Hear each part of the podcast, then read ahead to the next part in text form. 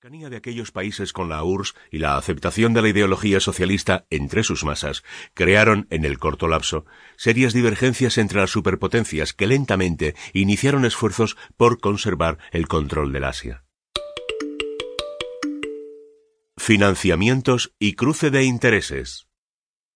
Al principio de aquel conflicto, Estados Unidos ayudó a Francia con el 20% de los gastos aproximadamente. Luego, convencido de la importancia de bloquear los intereses de la Unión Soviética, aumentó sustantivamente su participación.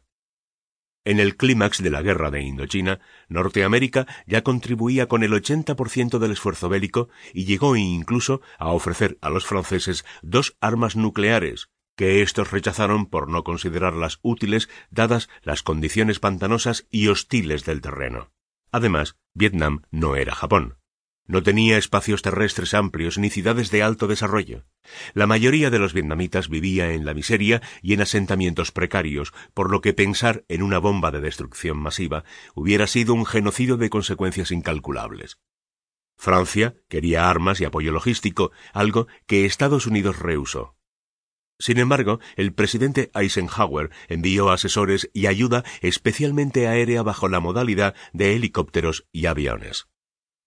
Paralelamente, ocurrieron una serie de hechos que agravan las cosas en Asia. Estados Unidos presenció con alarma la victoria del comunismo en China en 1949 y los terribles episodios de la Guerra de Corea del año siguiente. Con la ascensión del socialismo, el régimen chino de Mao Zedong destinó esfuerzos para unir en un solo bloque a otros países socialistas, caso Vietnam, en su lucha contra el capitalismo. Para el efecto, invirtió en armas, potenció y adiestró, con la venia de la Unión Soviética, el Viet Minh, el cual se convirtió en poco tiempo en un moderno y potente ejército comandado por el legendario general Bo Guyen Giap o simplemente conocido como Giap. La guerra por Indochina llevaba ya cuatro años cuando inesperadamente se transformó en un conflicto de intereses. La guerrilla era financiada por el socialismo y Francia por el capitalismo. Así las cosas, una guerra que debía haberse decidido en el poco tiempo terminó desencadenando un problema enorme. Hacia el año 1953, la guerra por Indochina había entrado en su fase decisiva. Pese a la resistencia del Viet Minh, la superioridad militar francesa ya se hacía evidente. Buscando cercarlos definitivamente, los franceses estaban fortaleciendo sus defensas alrededor del delta del río Rojo, cuyo centro era Hanoi, y preparando una serie de ofensivas contra la zona ocupada por el Vietnam al noroeste de Vietnam.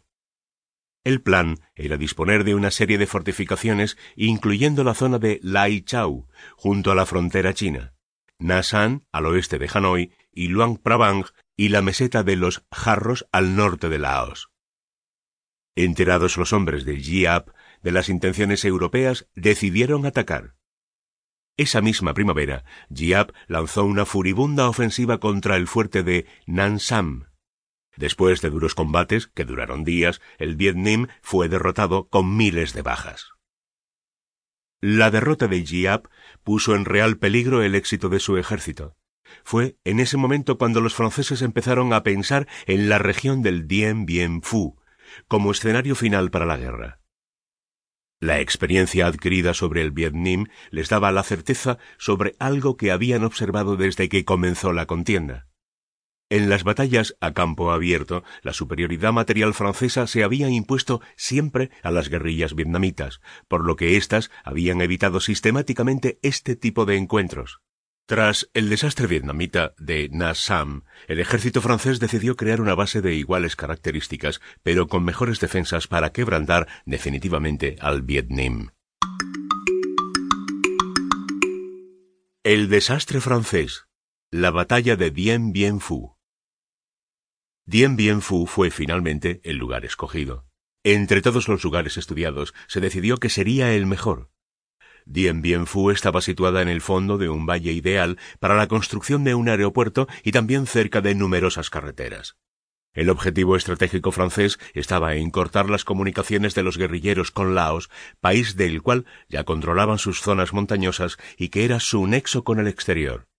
Los franceses sabían de la necesidad que tenían los guerrilleros de no perder aquella zona clave y por ello planearon atraerlos para un combate final. Al estar las carreteras del país